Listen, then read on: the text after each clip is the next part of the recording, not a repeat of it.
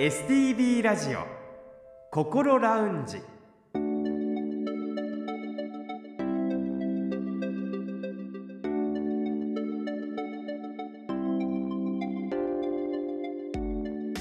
おはようございます。北本隆夫です。今朝も聞いてくださっていますか？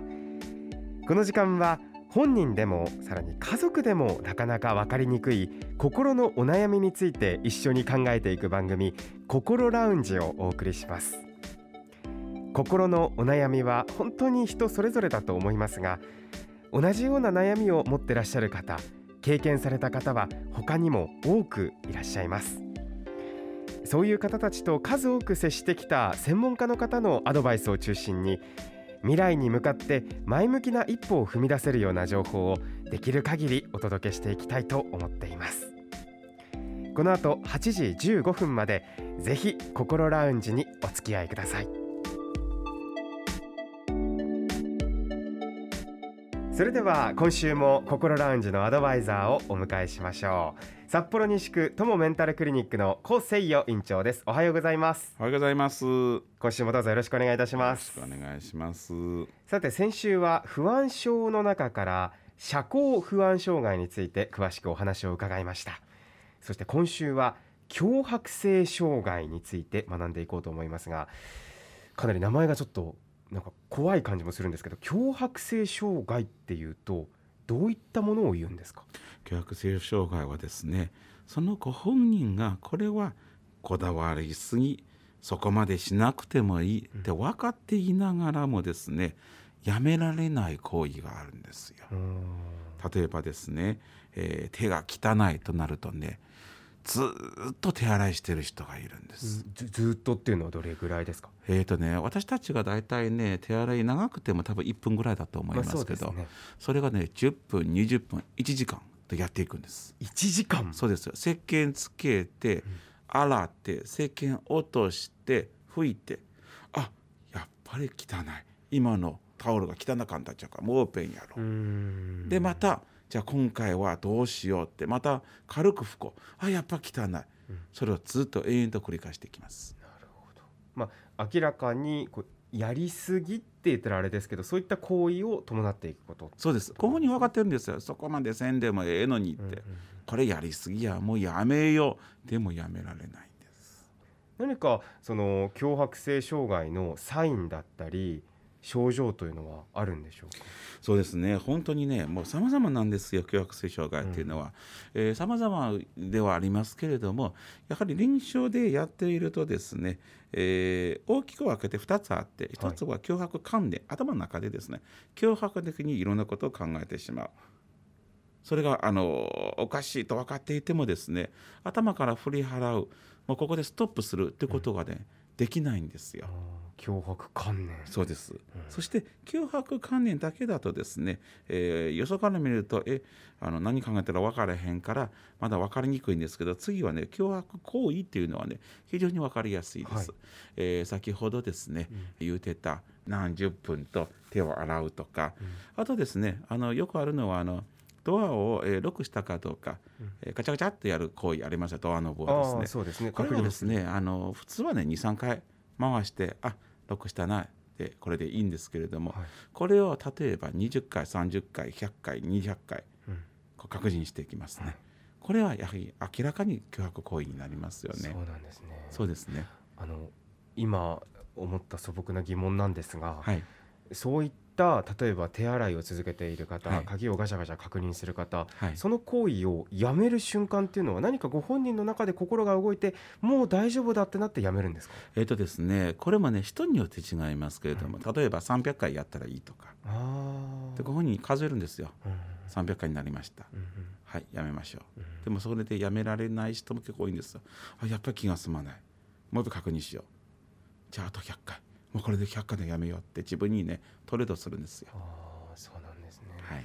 でもご自身でもそれがやりすぎだって分かってらっしゃるって先ほどお話ありましたけれどもはい。やっぱり自分自身を自分自身でコントロールできないような状態になってるっていうこと、そうなんですよなんですよ。ねそうなんですよ。だそうなってない人にとって非常になんでって分かりにくいんですけど、本人にとってはもうものすごい深刻な問題です、具体的にはどのような行動が挙げられますか？えっ、と手洗いでしょう。でシャワーをものすごく長く浴びる人がいますし、お風呂シャワーだけで何時間使ってしまう人。そうですよ。あと,、えー、と朝起きたら、まあ、例えばベッドの方はどちらかの足で着地するんですけれども、はい。例えば北村さんも今朝あのベッドから起き上がった時に左足で着地した、右足で着地したって覚えてないでしょ？覚えてないですね、そしたらねやり直すんですよ。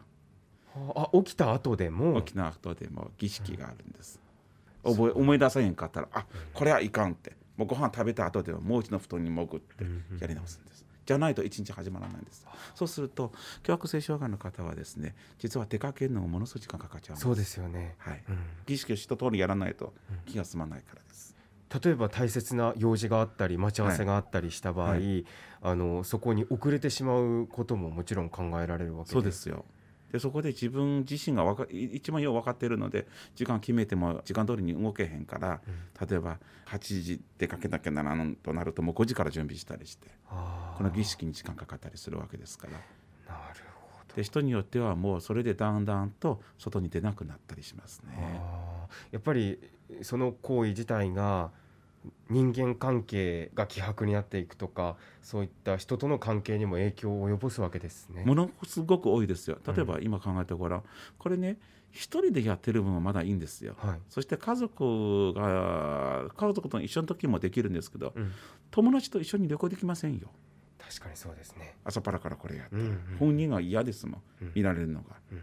友達もイライラしますから。はいそうすると人と集団行動するのはものすごく減ってきてしまいますね。まあ、そもそも人と一緒にいることが嫌になるというかそうです。苦手になるというかもう痛くないってなりますもんね。そうですよ。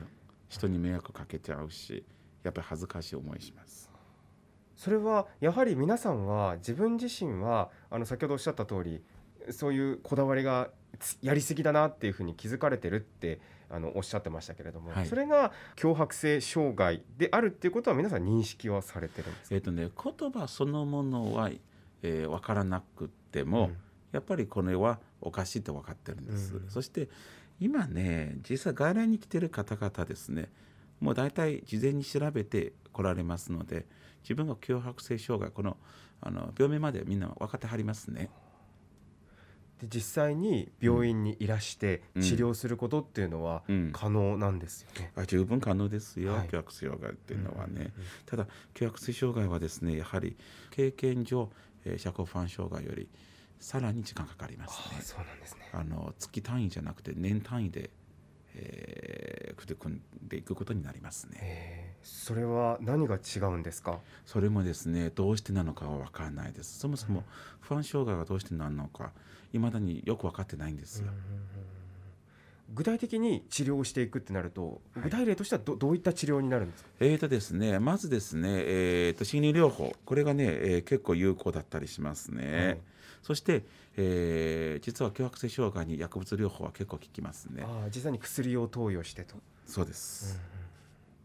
同じ薬で社交不安障害に効いたり全般性不安障害に効いたりと不安障害に使われる薬っていうのが実は共通するものが結構ありますね。うんうんそうなんですね。うん治療にあたって注意することっていうのはありますか？そうですねこれもまた繰り返しになりますけれども、はいやはり根気よく、えー治療に取り組んでいただきたいなと思いますね。やっぱり長い時間がかかるからこそ根気強くやっていくっていう。そうですね、うんで特に強迫性障害に関して言うことですけれども必ずしも完治完全に治すことを目指さないことです。あ今より確実に良くなりますけれども、あうん。完治っていうのは最終的な目標でいいですけれども、はい。まず今より良くしましょう。それが十分可能です、うん。